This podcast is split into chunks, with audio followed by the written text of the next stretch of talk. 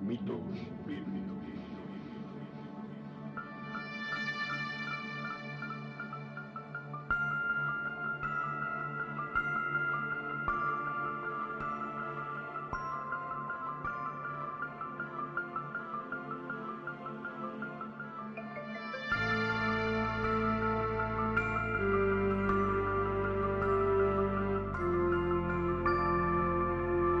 Podcast de análisis y crítica postmodernista de mitos difundidos por textos religiosos, presentado por Oscar Garrido.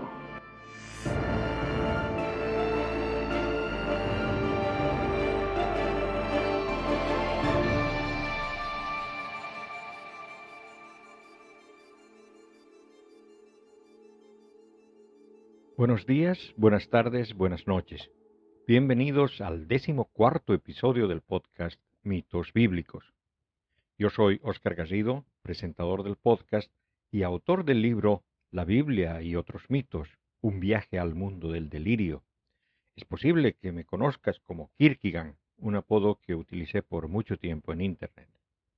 Soy autor también del libro ¿Quién se rinde? Bolivia, 14 años de autoritarismo, el cual acaba de ser publicado como un audiolibro. Desde luego que les recomiendo. Mm, Pues cuando se publican audiolibros entran al mercado con un costo bajo. En Amazon Audible lo están dando gratis si es que te haces miembro del Audible Premium Plus, un sistema de membresía que te permite adquirir audiolibros con grandes rebajas. En todas las plataformas donde se publicó tiene alguna forma de rebaja. Les recomiendo que lo compren. Retornando a nuestro tema, hay mucha gente que de verdad cree que las historias, los relatos que se encuentran en la Biblia son verdades históricas, que han sucedido de verdad. Sé, mm, no todos los creyentes llegan a ese extremo, pero es ese el extremo que el que hace más ruido exponiendo sus doctrinas y se atribuyen además la representación de todos los creyentes. Bueno, en realidad se atribuyen la representación de Dios. El tema de este episodio no será del agrado de predicadores ni de predicados de ese extremo. Y por lo general es por donde se empieza a estudiar la Biblia. El grueso mitológico de la Biblia está lleno de referencias a ese mito. Se trata del mito de la creación. Incluso las profecías escatológicas, esas que tratan del fin del mundo, están de cierta manera basadas en el mito de la creación. Claro, son una creación a la inversa, y es por eso que los elementos de los mitos de la creación reaparecen. Si es que una persona se pone a leer la Biblia y lo hace con mente abierta, con ganas de entender lo que dice la Biblia, tendrá sus primeros problemas después de leer los primeros dos capítulos. Y es que en honor a la verdad, no existe un mito de la creación en la Biblia, sino dos. El primero en Génesis 1 y el segundo en Génesis 2. Y ambos son contradictorios. La contradicción más evidente es el orden de la creación. En Génesis 1, Dios crea primero a los animales, luego recién a los humanos, y a los humanos en plural, los crea macho y hembra simultáneamente. Mientras que en el Génesis 2, primero crea al hombre macho, luego, para que el pobre no se sienta solo, a los animales, y al final de una de sus costillas a la humano hembra. Y claro, uno piensa que el autor del Génesis no es muy consistente en lo que escribe. Cuando escribió el Génesis 2, se olvidó lo que había escrito en el Génesis 1. Lamentablemente, la explicación no es tan obvia. Y es que mediante el análisis textual se ha llegado a una explicación que es aceptada por la gran mayoría de los académicos que estudian la Biblia, y esta es conocida como la hipótesis documentaria. En realidad, los creyentes dicen que el Pentateuco, es decir, los primeros cinco libros de la Biblia, o el Torá, como la conocen los judíos, fue escrita por Moisés. De hecho, algunas Biblias en inglés, ¿no? Y la Biblia sueca, en cada título de esos libros dicen, por ejemplo, primer libro de Moisés, también conocido como Génesis, segundo libro de Moisés, también conocido como Éxodo, etc. De todas maneras, los cristianos dicen que el Pentateuco fue escrito por Moisés porque se supone que Jesús en persona lo dijo. Marcos capítulo 12, versículo 26. Y acerca de que los muertos resucitan. ¿No habéis leído en el libro de Moisés, en lo de la zarza, como Dios le dijo? Yo soy el Dios de Abraham, el Dios de Isaac y el Dios de Jacob. No voy a arguir que Jesús, cuando se refería al Éxodo como el libro de Moisés, no quería decir que ese libro lo escribió Moisés, pero que era el libro donde Moisés es el personaje principal, sino que simplemente Jesús se refirió al Torá exactamente como los judíos de su época se referían a él. De todas maneras, hay indicios en el mismo texto que nos indica que Moisés no pudo ser el autor del Pentateuco, porque, después de todo, en el Deuteronomio se relata la muerte de Moisés. Es poco probable de que haya terminado de escribir su obra mediante la Ouija. Se relata además de reyes edomitas que existieron mucho después de la supuesta vida de Moisés. Y se dice, por ejemplo, en el Levítico, esto sucedió hace mucho tiempo cuando los cananitas habitaban la tierra. Eso quiere decir que cuando se escribió, eso ya había pasado hace tiempo. Por lo tanto, no puede ser un relato escrito en la época de Moisés, suponiendo que Moisés existió, lo cual ya es adivinar mucho. Una cosa que debería quedar claro que Moisés no escribió el Pentateuco es lo que dice el Pentateuco acerca de Moisés. Números capítulo 12, versículo 3. Moisés era un hombre muy humilde, más que hombre alguno, sobre la haz de la tierra. El hombre más humilde de todo el planeta no escribiría eso de sí mismo. Volviendo a la hipótesis documentaria, el análisis textual nos dejó a cuatro creadores de contenido identificados por su estilo, su vocabulario, etc. Y al menos un redactor eh, en el contenido este del Pentateuco. Al, al parecer el redactor es el que junta las partes y ha existido también en diferentes etapas. No es muy difícil de ubicarlos una vez que se los conoce. Inmediatamente uno puede reconocer los aportes de cada uno de ellos. Doy una explicación rápida de estos creadores de contenido mejor conocidos como las fuentes del Pentateuco, que en realidad representan a cuatro tradiciones diferentes. Mm, la primera es la fuente J, también llamada Yahavista. La letra J le fue asignada por académicos alemanes que usan la J como en el castellano usamos la Y.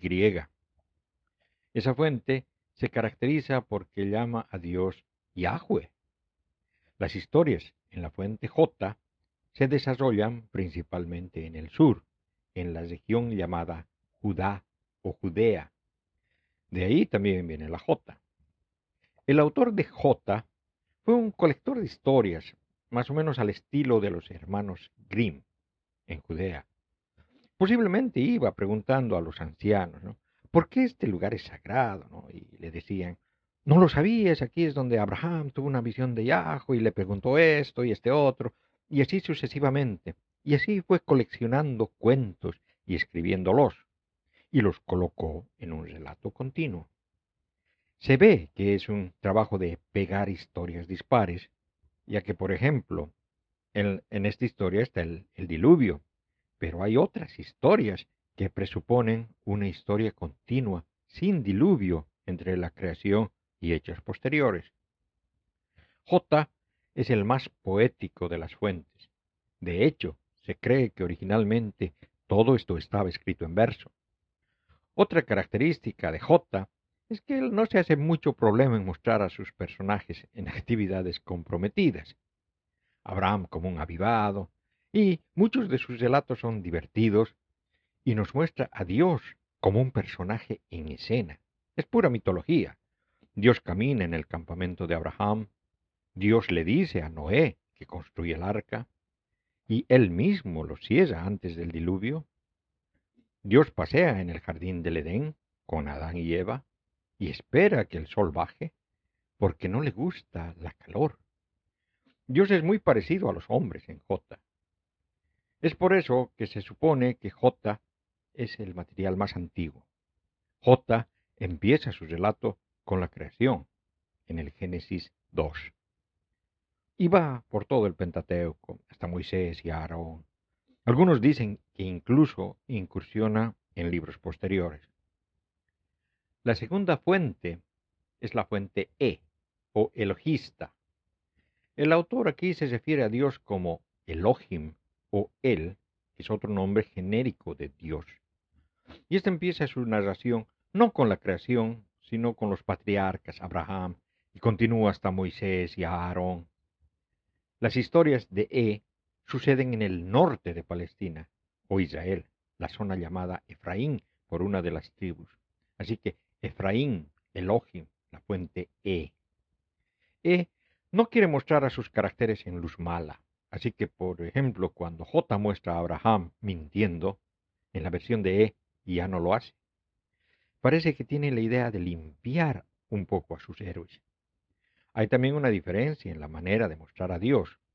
Dios habla a través de sueños o fuera de escena, a través de voces celestiales, lo cual implica que posiblemente haya sido un material más moderno, un poco más sofisticado, menos mitológico.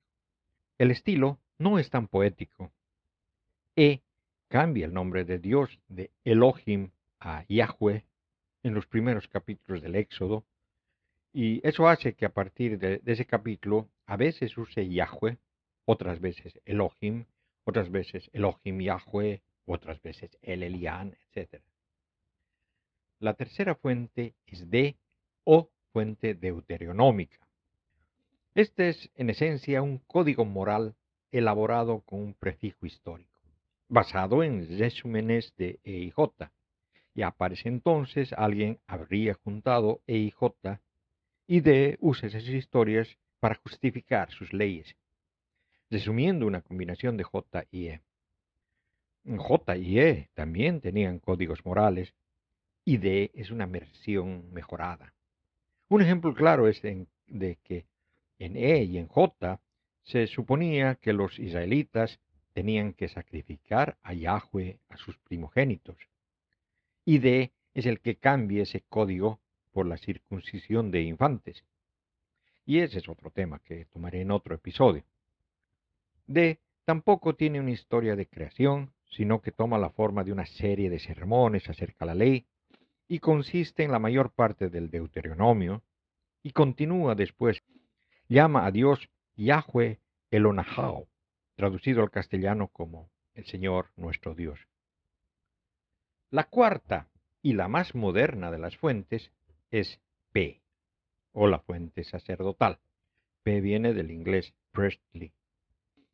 Esta escritura está hecha por sacerdotes que eran los que mantenían los datos y las estadísticas y que codificaban las leyes de los sacrificios, las leyes de dietas, los feriados, y las escriben porque sienten que hay un riesgo de que los judíos en el exilio lejos de su tierra, se olviden de sus costumbres. Esta es la parte más aburrida. Preocupados con la centralización del sacerdocio y con listas, especialmente genealógicas, fechas, números, leyes, P describe un Dios distante y despiadado, a quien llaman Elohim. P copia partes de J y E pero altera detalles para resaltar la importancia del sacerdocio. P consiste en cerca una quinta parte del Génesis, partes substanciales del Éxodo, números y casi todo el Levítico. P tiene con algunas excepciones, un bajo nivel de estilo literario.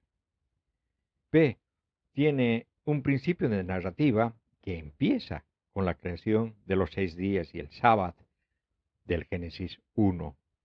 Y también tiene su historia del diluvio y muchas historias de Moisés, pero en el fondo su narración es simple y lo que le importa es llegar al código legal. Las historias son más bien explicaciones de por qué tal o cual mandamiento. Y por último, los redactores, los redactores de la Torá, comenzaron con la combinación de J y E para crear la versión JE. La adición de D generó JED. Los últimos redactores, denominados P, pusieron el trabajo en su forma definitiva, lo que actualmente conocemos como el Pentateuco o Torá, aproximadamente el año 300 antes de la era común. En realidad, esta es una simplificación para facilitar el entendimiento. Claro, el Pentateuco resulta de mezclar las cuatro fuentes o tradiciones J, E, D y P.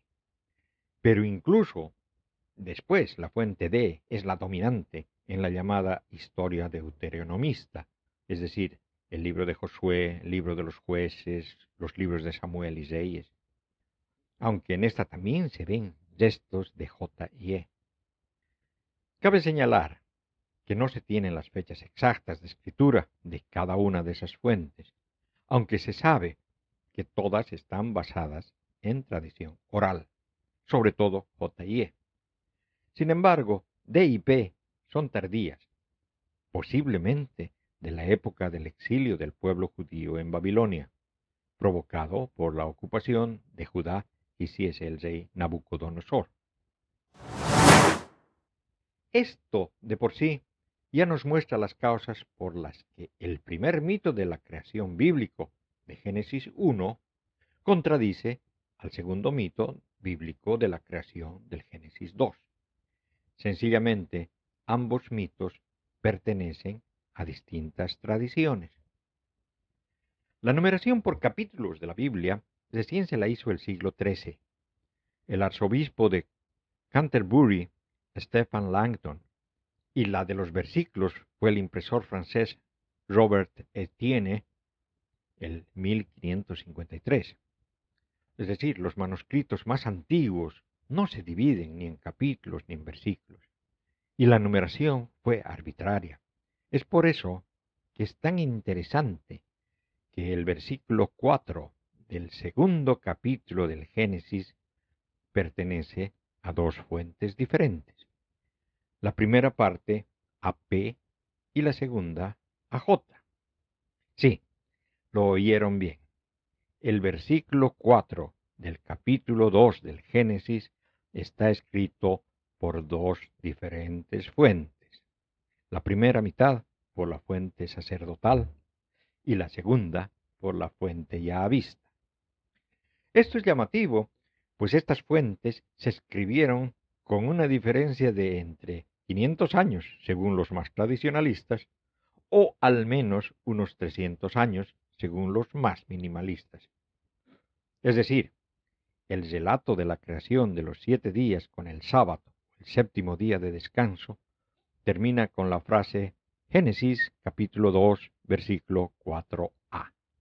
Esos fueron los orígenes de los cielos y la tierra, cuando fueron creados. Y el segundo relato empieza con la frase Génesis capítulo 2, versículo 4b. El día en que hizo Yahweh Dios la tierra y los cielos. Una cosa más. El Génesis 2, 4, parte B, es en la primera vez que se usa el nombre de Dios, es decir, YHWH, traducido aquí como Yahweh, en las Biblias protestantes como Jehová. Y desde luego que empieza con una de las primeras contradicciones que se encuentran en la Biblia. Acabamos de terminar de leer que Dios, Elohim, creó los cielos y la tierra en seis días, y al séptimo descansó. Cuando nos empiezan a contar otro cuento diciendo que el día en que Dios Yahweh hizo la tierra y los cielos. Siete días, un día.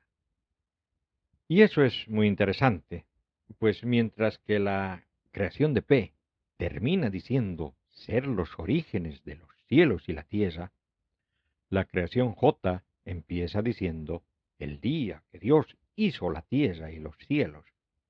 Es decir, las mismas palabras, pero en orden distinto.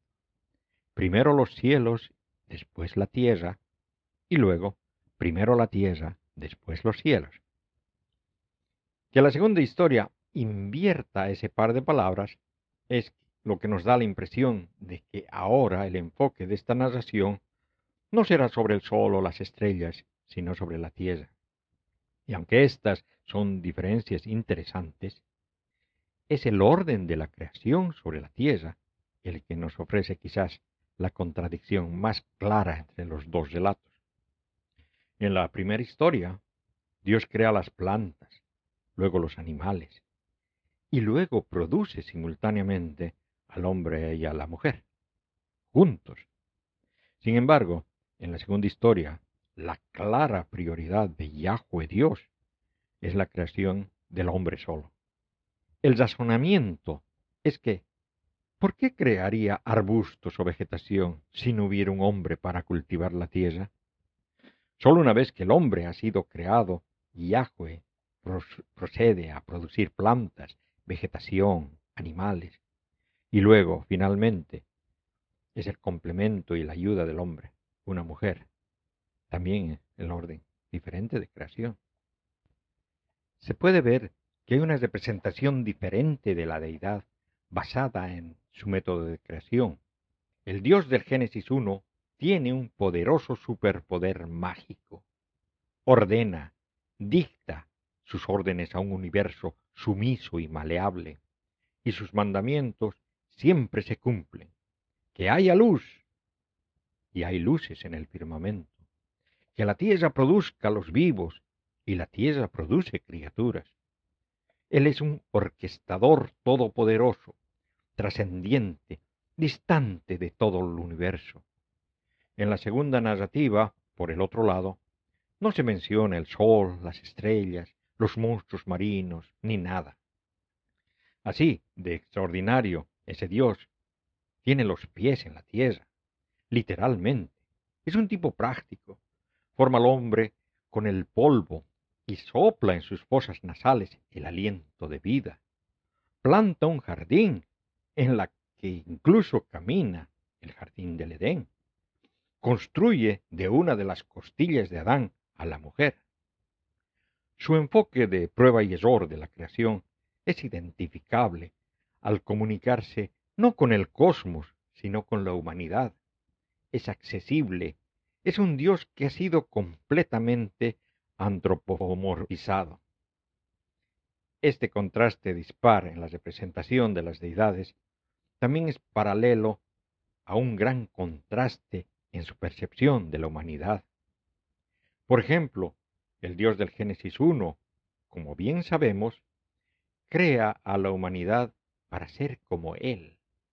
Dice textualmente, hagamos al ser humano a nuestra imagen como semejanza nuestra.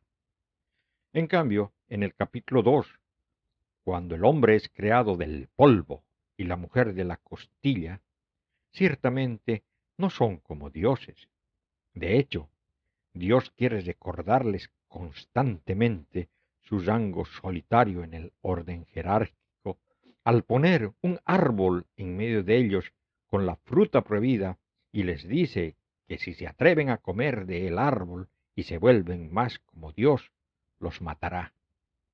Con todo lo que se dice, la mayor diferencia entre las dos historias no radica en el creador o en la creación, pero en los dos estilos literarios.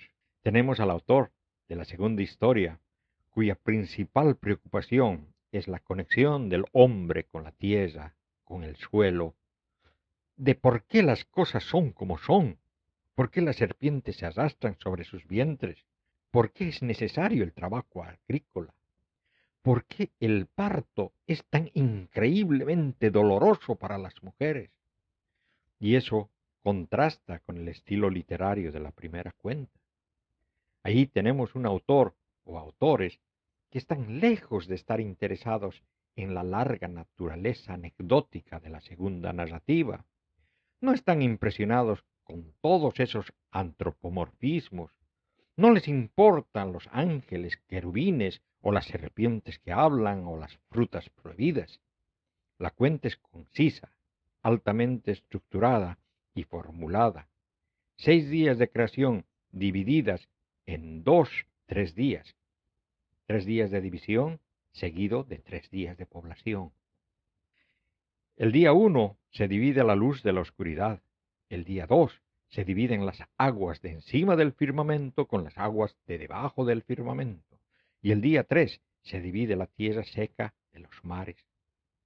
El día cuarto puebla el firmamento con el sol, la luna y las estrellas. El día cinco puebla los mares y los cielos con las peces y las aves. Y finalmente, el día seis puebla la tierra con los animales que habitan la tierra, incluida la humanidad. Solo con una breve mirada a la primera narrativa de creación, uno asumiría debido a su forma estructurada anterior y posterior. Está claro, los apologistas cristianos de varias denominaciones hacen todo lo posible para reconciliar, casar los dos relatos diferentes en una sola unidad literaria. Dicen que no hay diferencia en la duración de la creación de las cuentas, aunque eso es como si alguien llevara una botella de agua a la playa y la llenara en la costa y luego afirmara haber vaciado todo el océano.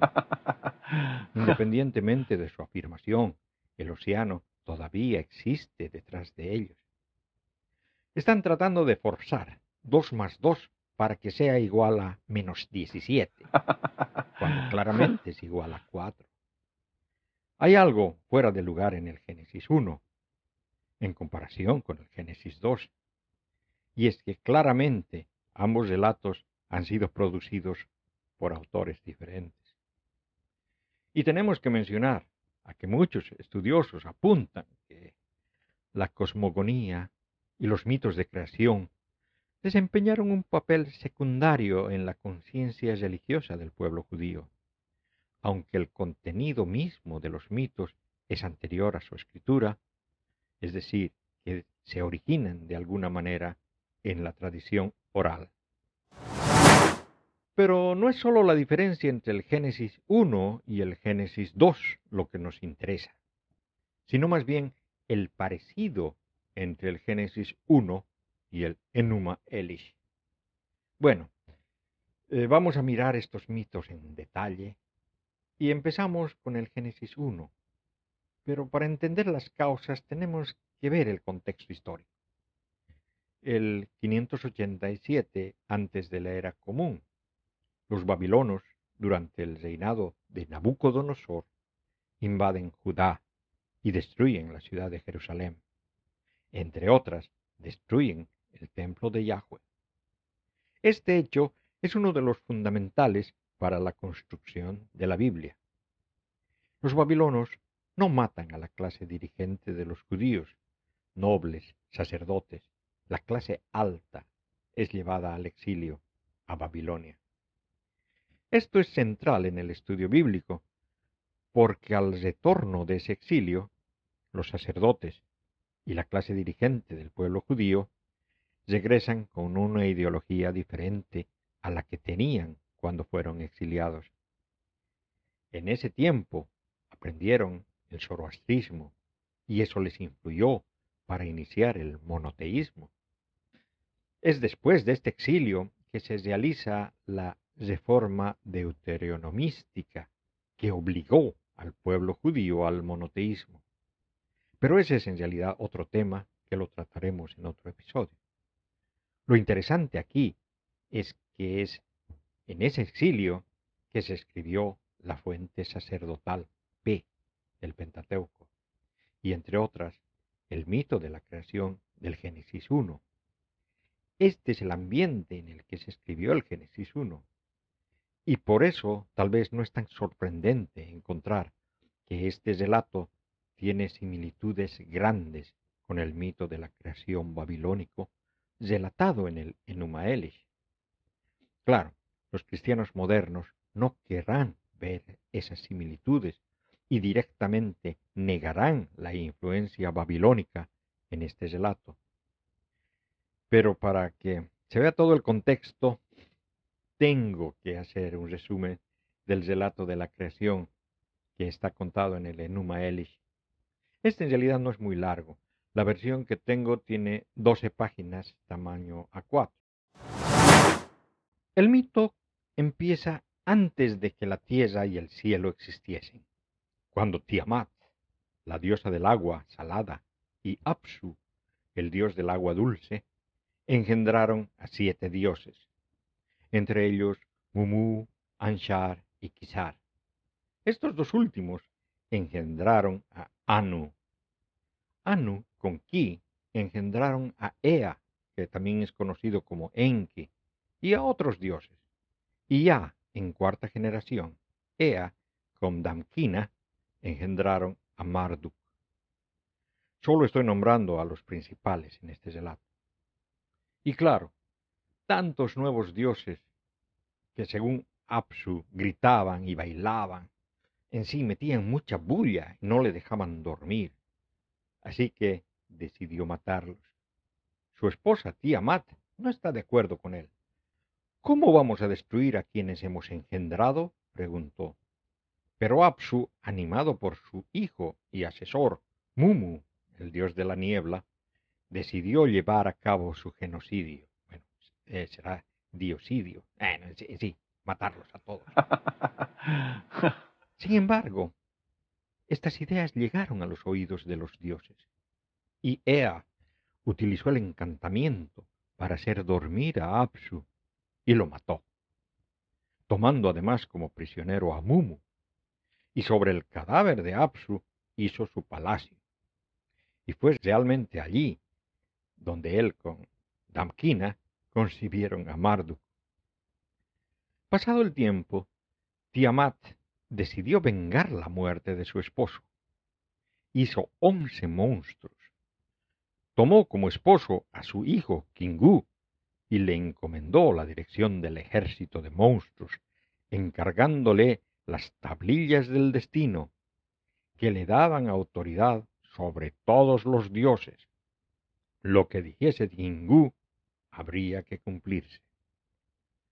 Cuando Ea se enteró de sus planes, fue a contarle a su abuelo Anshar, pero éste solo constató que el que tenía la culpa de todo era Ea por haber matado a Apsu. Entonces Anshar envió a Ea a que trate de encantar a Tiamat, como lo había hecho con Apsu. Pero eso no funcionó. Luego envió a su hijo, Anu, con el mismo objetivo, pero él también fracasó. Es entonces que Ea convence a Marduk a que se enfrente a Tiamat. Cuando Marduk comunica a Anshar que sería él el que se enfrentaría a Tiamat. Los otros dioses lo hacen sentar en el trono del rey, aclamando que Marduk es rey. Y, para mostrar su poder, hizo desaparecer y aparecer con solo su palabra una constelación. Y viene la gran batalla. Marduk se preparó para la guerra, hizo un arco y flecha, además una red para recoger las entrañas de Tiamat. Es en la batalla cuando Tiamat se describe como si fuera un dragón. Notar que Marduk es el dios de las tormentas, mientras que Tiamat del agua salada. Marduk atrapó con su red y mandó contra ella los vientos. Tiamat, abriendo su boca, en, los engulló, pero estando ella así, con la boca abierta, vientre hinchado por los vientos, Marduk tiró contra ella la flecha que acertó en el vientre, desgarrándolo y desamando sus entrañas. Muerta Tiamat, su ejército se dispersó y Kingu fue hecho prisionero. Marduk le arrebató las tablillas del destino y las hizo suyas. Volviendo al cadáver de Tiamat, Marduk aplastó la cabeza con su masa y le cortó las venas. La sangre esparcida por el viento llevó la noticia de la victoria a los demás dioses. Y Marduk descansó analizando el cadáver para ver cómo lo iba a desmembrar de un modo adecuado. Lo separó en dos partes y puso una de las mitades en el cielo, como un techo para que no dejara que se escapen las aguas que habían encima. Y luego fijó las moradas de algunos de los dioses en el cielo. Estableció las estaciones, creando las estrellas y las constelaciones, los meses creando la luna, Nanar, e indicándole con precisión sus ciclos. Asimismo, creó el sol, las nubes a partir de cierta espuma procedente de Tiamat. Marduk creó también los vientos y las tormentas, pero se reservó para sí mismo disponer de ellos a su discreción. Al abrir a Tiamat había agua salada, los océanos, y de los ojos de la diosa muerta brotaron los ríos Tigris y Éufrates. Y así, con el cuerpo inerte de Tiamat, Marduk siguió formando las montañas, los ríos y el resto del mundo. Terminado todo y habiendo establecido las leyes y los decretos que regirían el ordenado funcionamiento del cielo y de la tierra, entregó las riendas de todo a su padre, Ea. Los dioses homenajearon y rindieron pleitesía a Marduk. Al término de aquella celebración, Marduk anunció a la asamblea de los cielos que iba a construir su palacio en un lugar de su reposo y que llamaría al palacio Babilonia. Marduk entonces comunicó a su padre Ea un nuevo plan. Amasaré la sangre y haré que haya huesos. Crearé una criatura amable. Hombre se llamará. Tendrá que estar al servicio de los demás para que ellos vivan con cuidado. Un dios había que ser sacrificado para utilizar su sangre en la creación del hombre. Así, Marduk, a sugerencia de Ea, reunió a los dioses y les preguntó, ¿quién instigó el conflicto? ¿Quién hizo rebelde a Tiamat y puso en marcha la guerra? Que sea entregado quien instigó el conflicto. Y los dioses trajeron al antiguo consejero y esposo de Tiamat, Kingu, y ahí le dieron la muerte y de su sangre, Ea creó al hombre, y a los hombres se les fue asignado el servicio de los dioses para que ellos pudieran descansar. Terminada la creación del hombre, los Anunnaki, es decir, los dioses, hijos de Anu, decidieron levantar un santuario de gran renombre en honor a Marduk, su lugar de reposo. Marduk los animó a realizar su proyecto. Construid Babilonia, la tarea que os habéis propuesto. Y los hijos de Anu hicieron ladrillos y construyeron la ciudad. La primera obra fue la construcción del templo a Marduk, el santuario Esegila, en la cima del Sigurat Etemenanki. Era una réplica del santuario celestial de Ea, el Apsu. Luego, cada dios hizo su propio santuario. Terminadas las obras, Marduk reunió a todos los dioses en un banquete en el Esagila y proclamó, Esta es Babilonia, vuestra morada asignada, complaceos aquí, sentaos con alegría. En este contexto, Marduk confirmó las leyes que había establecido y se dividieron las tareas de los dioses. Anu tomó el arco de Marduk con el que había vencido a Tiamat, y tras ponderarlo con palabras elevadas, lo fijó en el cielo junto con los otros elementos y lo hizo brillar. Por último, los dioses entregaron a Marduk el reinado supremo. Esta historia de la lucha entre generaciones de dioses se ven también en otras mitologías. Vemos eh, la titanomaquia en la que Zeus derrota a su padre Cronos que a su vez había destronado a Urano. Sin embargo, el Enuma Elish está compuesta por dos partes fundamentales. La primera, en la que la diosa madre, Tiamat, es la diosa creadora, que a través de su matrimonio sagrado entre diferentes aguas, crea pacíficamente el cosmos a través de sucesivas generaciones. Y la segunda, que es el mito de la batalla contra el caos, Chaos Camp, la batalla entre un héroe cultural y el monstruo acuático, una serpiente, un dragón. Este mito refleja el paso del matriarcado prehistórico al patriarcado de la Edad de Bronce. El dragón o la serpiente del caos reflejaría la edad del matriarcado, mientras que la victoria del héroe simbolizaría la superioridad del hombre. Y es este el mito de que, de alguna manera, aparece en todas las culturas indoeuropeas de la antigüedad. Los detalles del mito varían, desde luego, pero el trama principal que lo caracteriza se mantiene. El protagonista de la historia, o como solíamos decir, del jovencito de la película, suele ser que él es el dios del trueno, o es algún héroe asociado de alguna manera con los truenos. Su enemigo, la serpiente, generalmente se la asocia con el agua y se la representa con múltiples cabezas, o bien como múltiple de alguna manera. Los mitos indoeuropeos a menudo describen que sus muchas cabezas finalmente son aplastadas por el dios trueno en una batalla épica liberando torrentes de agua que previamente se habían acumulado. El dragón o la serpiente pierde en todas las versiones de la historia, aunque en algunas mitologías, como en el mito nórdico Ragnarök, el héroe o el dios muere con su enemigo durante el enfrentamiento.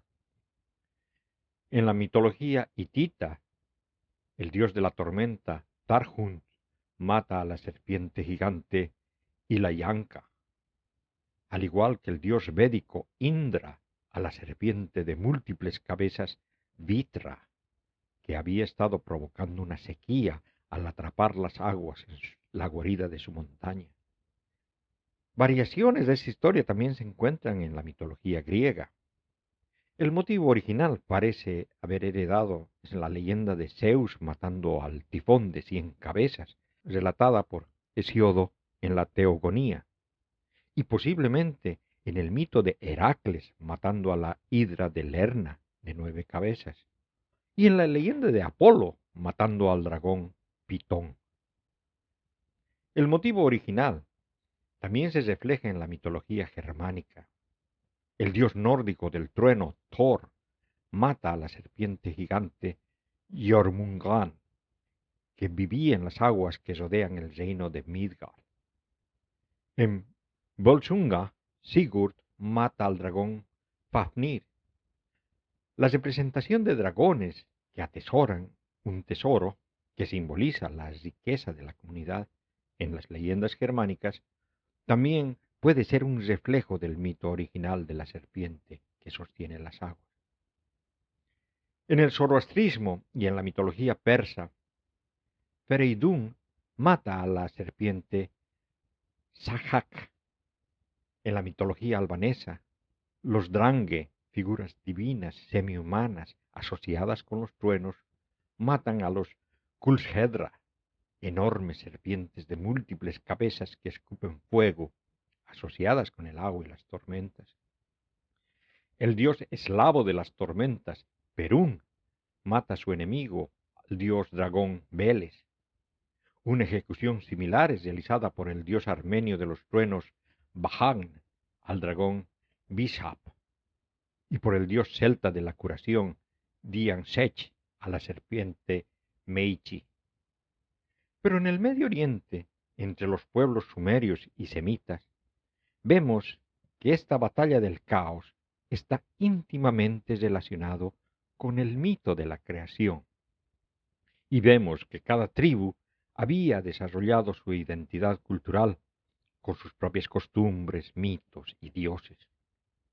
Pero, por ejemplo, en la ciudad de Ashur, en Asiria, se encuentra una variante del Enuma Elish en la que el dios que juega el papel de Marduk es Ashur, el dios principal de la ciudad. Y nos queda claro que el mito, cualquiera que haya sido su origen, fue circulando entre diferentes pueblos, adquiriendo sabores locales en cada uno de ellos. Y vemos que en los textos ugaritas de Rashambra, que allí fue Baal el que mata al dragón Yaham, que tenía siete cabezas.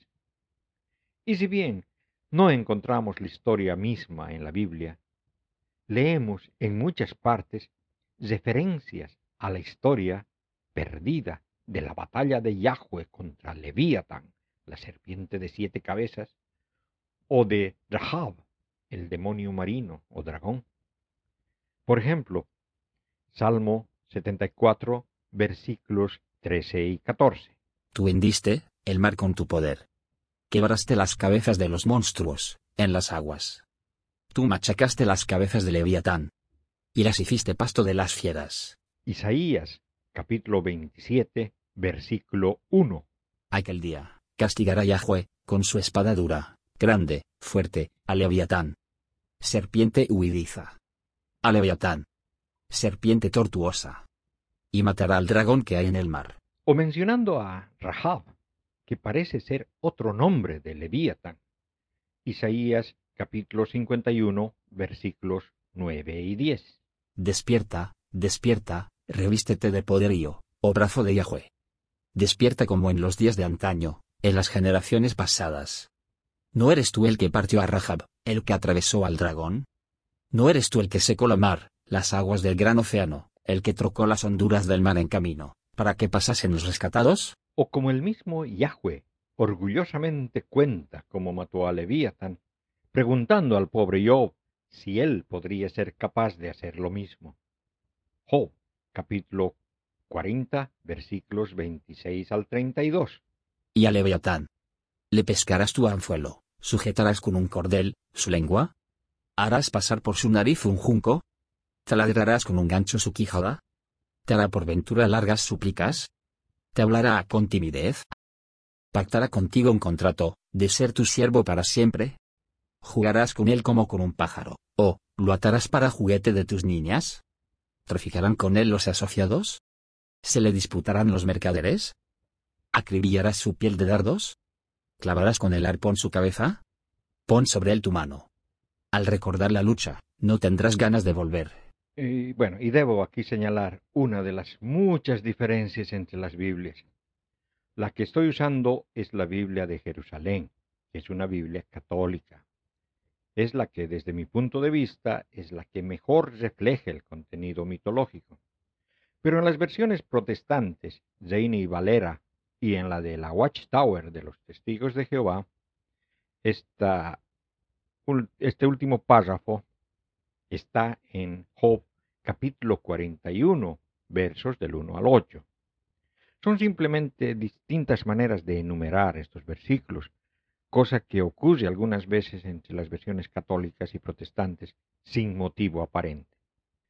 De todas formas, me parece que lo que quedó claro es que el mito de la batalla del caos estaba presente entre las creencias del pueblo judío. En las primeras estrofas del Enuma Elish, al igual que en el primer versículo de la Biblia y el último versículo de la primera narración de la creación, nos pintan la escena de la historia predominante enfocada en los cielos y la tierra. El Enuma Elish empieza diciendo, cuando el cielo en la altura no había sido nombrado, y abajo la tierra todavía no llevaba nombre, mientras que el Génesis empieza diciendo, Génesis capítulo 1, versículo 1. En el principio, creó Dios los cielos y la tierra. Y el primer relato de la creación termina diciendo, Génesis capítulo 2, versículo 4a. Esos fueron los orígenes de los cielos y la tierra, cuando fueron creados. Usan el mismo par de palabras en el mismo orden cronológico que en Enuma Elish. El segundo verso de la Biblia, Génesis capítulo 1, versículo 2. La tierra era caos, y confusión, y oscuridad por encima del abismo, y un viento de Dios aleteaba por encima de las aguas. Nos presenta un mundo antes de la vida, antes de la tierra, antes incluso de que haya luz y existe solo una sustancia caótica, abundante. Y en la epopeya babilónica está representada por dos dioses padres. Por un lado, el agua dulce, el Apsu primogénito, y el agua salada, Tiamat, el símbolo del caos. Y en este momento, muchos de los creyentes están diciendo, vamos, no hay correlación entre la diosa Tiamat, que representa el caos, y el Génesis 1.2, que simplemente dice que había tinieblas sobre la faz del abismo. Y así parece a simple vista. Pero si uno analiza el idioma hebreo original, la palabra traducida a abismo es la palabra tehom, que está relacionada lingüísticamente con la palabra tiamat. El semitista Heinrich Simen afirma que la palabra hebrea tehom se emplea sin el artículo como nombre propio, lo que indica que en la tradición israelita originalmente representaba algún ser mitológico. Pero no es sólo la existencia de este ser mitológico caótico lo que une estas narrativas de la creación. También es el significado de este ser mitológico. Cualquiera que haya sido atrapado en el mar durante una tormenta podrá contar que el océano es la bestia feroz, temible, devastadora, la más aterradora que existe. Nadie puede controlarlo, nadie puede contenerlo. Estás completamente a la merced de Tiamat. Así da un paso adelante el dios Marduk, el dios guerrero. En el relato descubrimos que Marduk se acerca a Tiamat en la batalla, y Tiamat, siendo el mar, abre su boca para tragarlo entero. Pero comete un error fatal. Subestima el poder de Marduk y su control sobre los elementos. Marduk envía los vientos que él había atrapado, y cuando Tiamat abre su boca en toda su extensión, se los traga. Y él agarra su lanza y les revienta el vientre perforando su corazón. El todopoderoso Marduk se para sobre el vasto cadáver de Tiamat y decide crear un nuevo mundo. Pero, ¿cómo lo hace? La parte en dos, con la mitad de ella, hizo una cubierta en el cielo, extendió la piel y asignó centinelas, y les ordenó que no dejaran escapar sus aguas. En Génesis 1, versos 6 y 7, no es el todopoderoso Marduk conquistando el caos en forma de Tiamat, fileteándola para establecer un mundo nuevo. Es Elohim conquistando y fileteando el caos en la forma de Tehom para establecer un mundo nuevo. Dios hizo el firmamento y dividió las aguas que estaban debajo del firmamento de las aguas que estaban sobre el firmamento.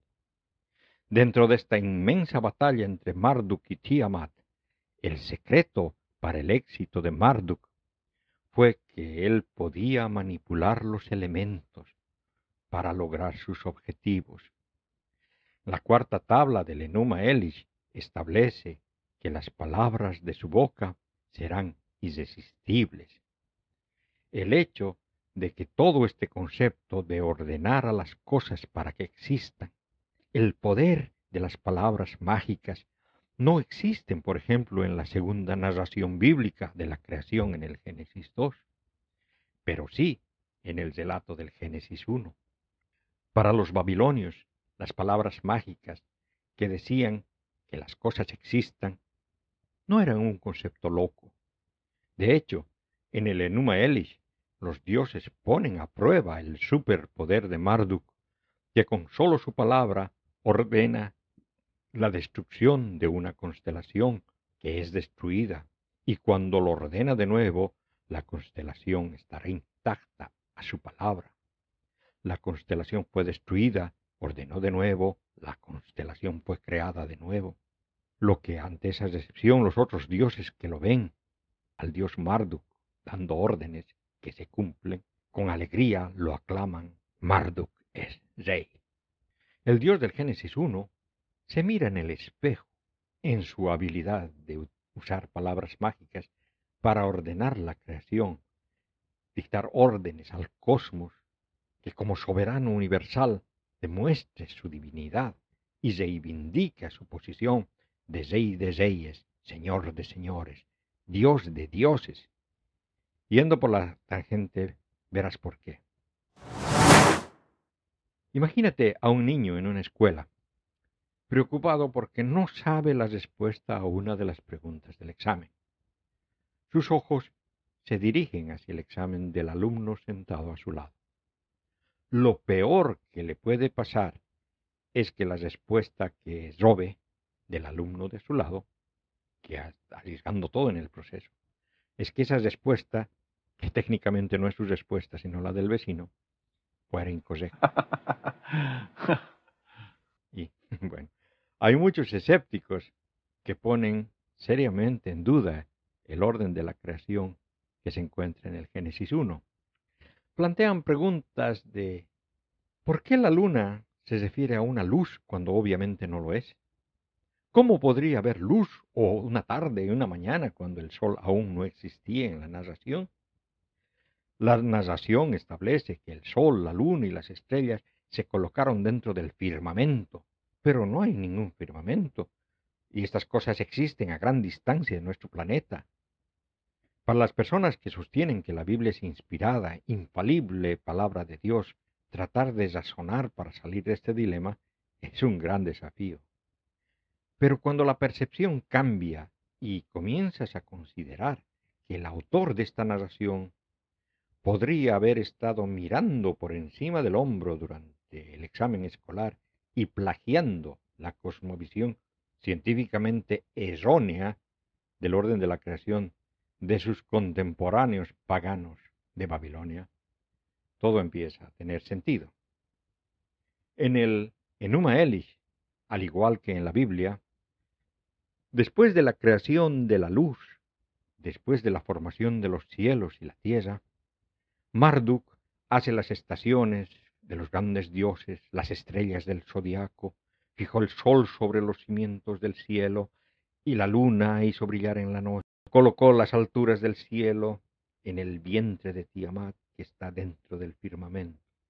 De manera similar, en el Génesis 1, Dios hizo la lumbrera mayor para que señoree en el día y la lumbrera menor que señoree en la noche, y también hizo las estrellas, y Dios las puso en el firmamento de los cielos para alumbrar sobre la tierra. Hasta aquí el Enuma Elis y la primera creación de la Biblia. La narrativa nos muestra paralelos notables con respecto al establecimiento del orden sobre el caos y la creación del mundo. Pero, ¿continúa ese patrón con respecto a la creación de la humanidad?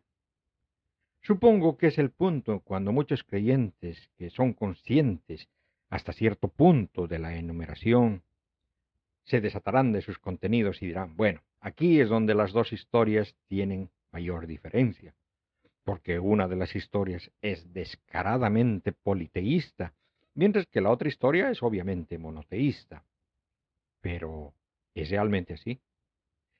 Si leemos Génesis 1, 26, sin ningún giro o sesgo doctrinal, ¿cómo lo interpretarías?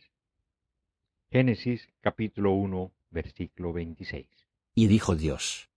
Hagamos al ser humano a nuestra imagen, como semejanza nuestra, y manden en los peces del mar, y en las aves de los cielos, y en las bestias, y en todas las alimañas terrestres, y en todas las sierpes, que serpean por la tierra.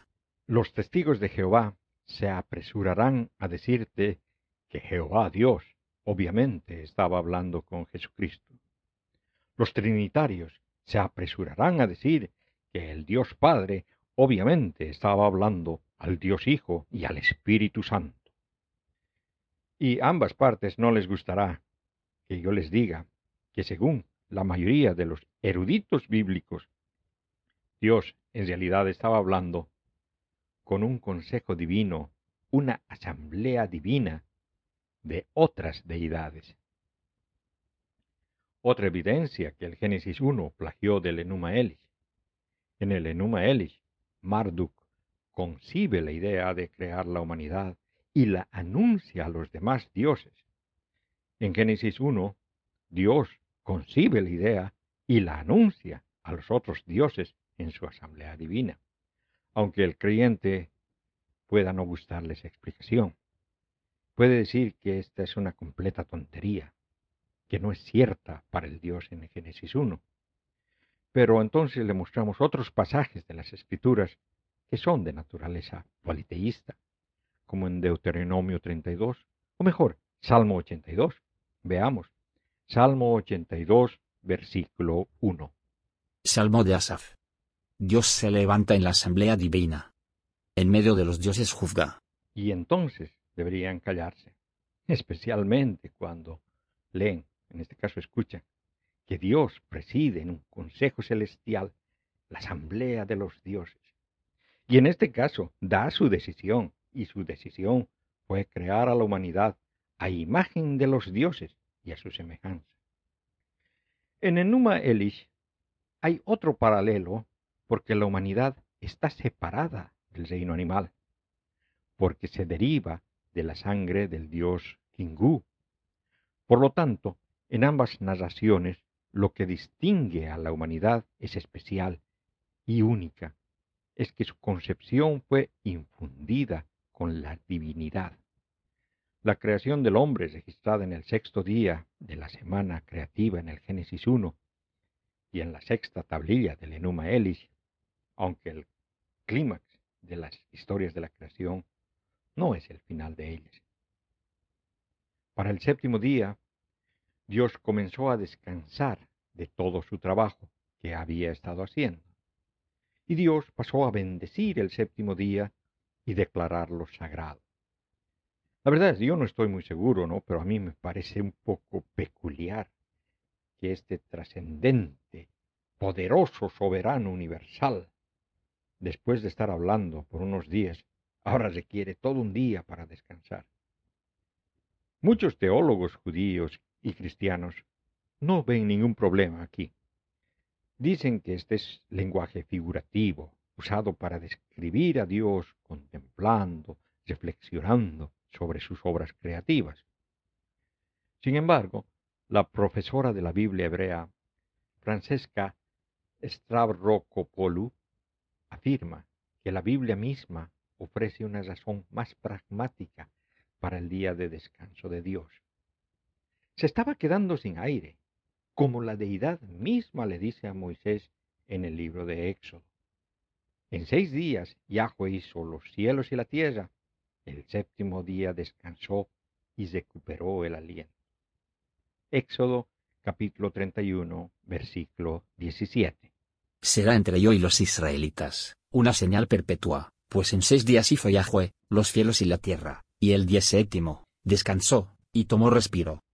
Y aquí vemos por qué la Biblia de Jerusalén que uso me parece la mejor pues traduce el verbo yang yin ne pas, no sé siquiera si lo dije bien, ah, tomó respiro. Mientras que en la Reina Valera dice reposó, y en la Biblia de los testigos de Jehová dice procedió a refrescarse. Francesca Stavrokopoulou nos indica que el uso del verbo aquí apunta a la fisiología del jadeo después de un trabajo laborioso, como sugiere el Éxodo capítulo 23, versículo 12. Seis días has de hacer tu trabajo. Pero el séptimo día, has de desistir, para que descansen tu toro, y tu asno, y para que se refresquen, el hijo de tu esclava, y el residente forastero. Desde luego, que con la representación moderna de Dios en nuestras mentes, una deidad que necesita un día de descanso o un periodo para recuperarse, parece bastante desconcertante. En el antiguo mundo, esto era más bien lo común. En el Enuma Elish, la creatividad se describe como una lucha incansable, lograda laboriosamente contra probabilidades abrumadoras. Y por lo tanto, Marduk dice, crearé a la humanidad y ellos llevarán la carga del Dios para que los dioses puedan descansar. Después podemos analizar más similitudes entre estas narrativas. Es natural que un creyente quiera negar la acusación de plagio y defender su propia narrativa como el original inspirado. Pueden decir, ya sabes, lo que sucedió aquí es que el relato original bíblico fue plagiado por otras naciones vecinas y terminó en su mitología sagrada. Y así esto terminó en la mitología de otras naciones. Desafortunadamente, para los creyentes que sostienen esta posición y quieren abrazar esa mentalidad, esto es tan incorrecto, históricamente basado en las composiciones originales de estos dos textos. Es decir, decir que el Génesis 1 es anterior al Enuma Elish, es decir, que los Beatles son anteriores a los vikingos. Y con eso de los vikingos me refiero a los pueblos nórdicos, no a algún grupo musical. La mayoría de los eruditos bíblicos estarán de acuerdo, en base a la hipótesis documental, de que el relato de la creación, de la tradición o fuente sacerdotal en Génesis 1, 1 al Génesis 2, 4a, se produjo el siglo IV o en el mejor de los casos el siglo V antes de la era común. Mientras que las copias más antiguas que tenemos del Enuma Elish datan del siglo XII antes de la era común, aunque se calcula que el mito mismo se habría originado el siglo XVII antes de la era común.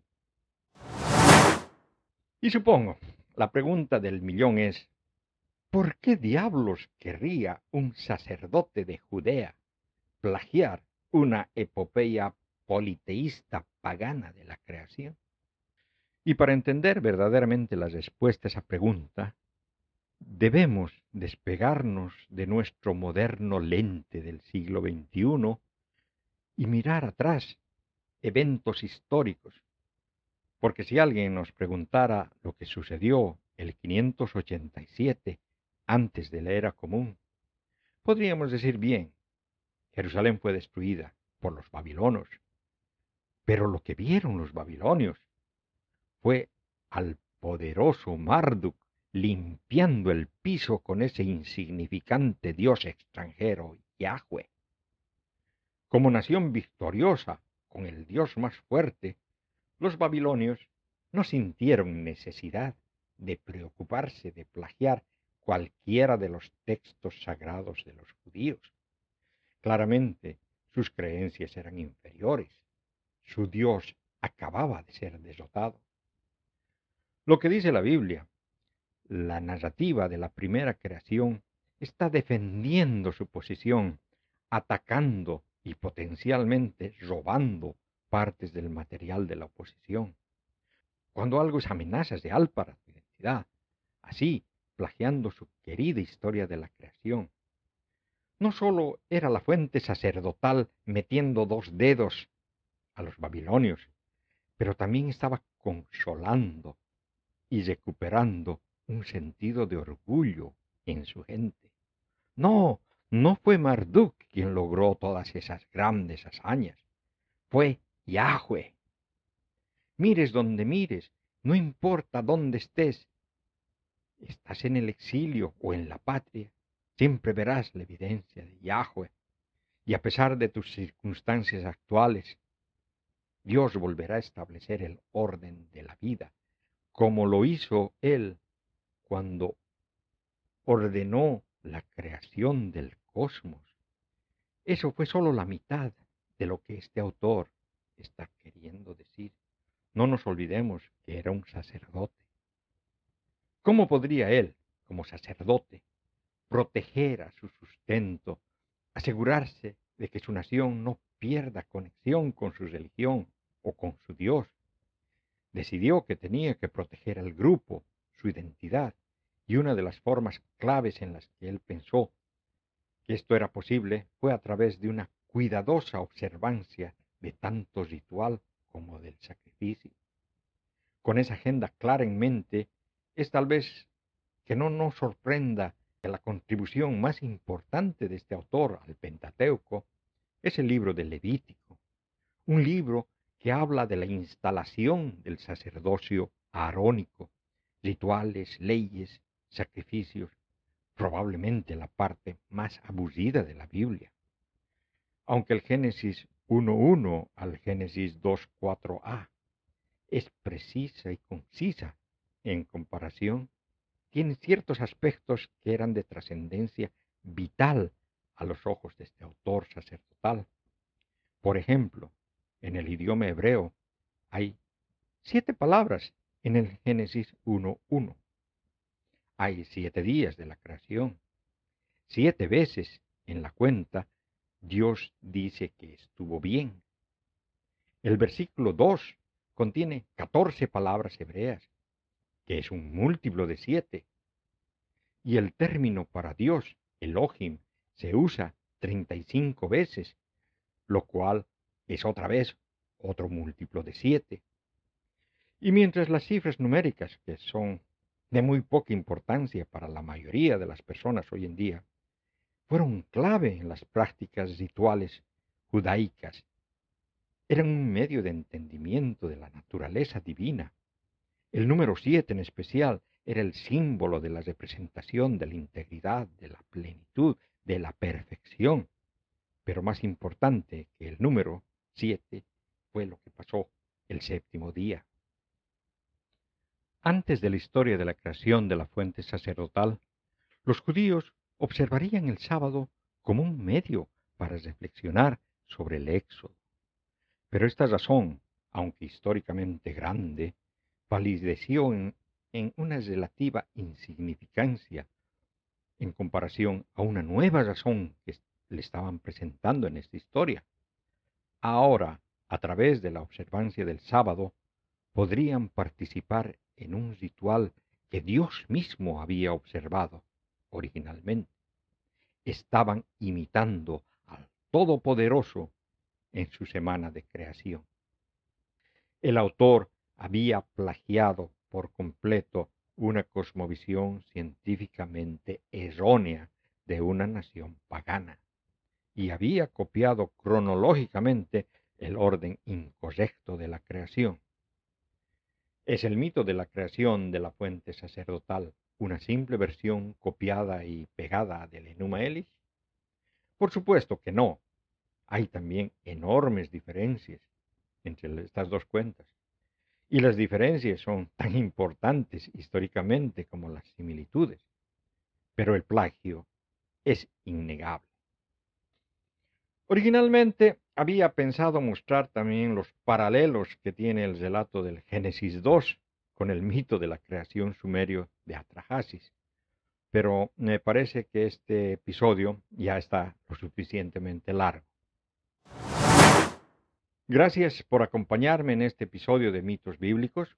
Envíen preguntas o comentarios o cualquier tipo de retroalimentación sobre el programa mediante la app de Anchor mediante comentarios en iVoox o mediante la sección de contactos en el blog del podcast que está en mitos bíblicos sin espacios ni acentos webnode.com.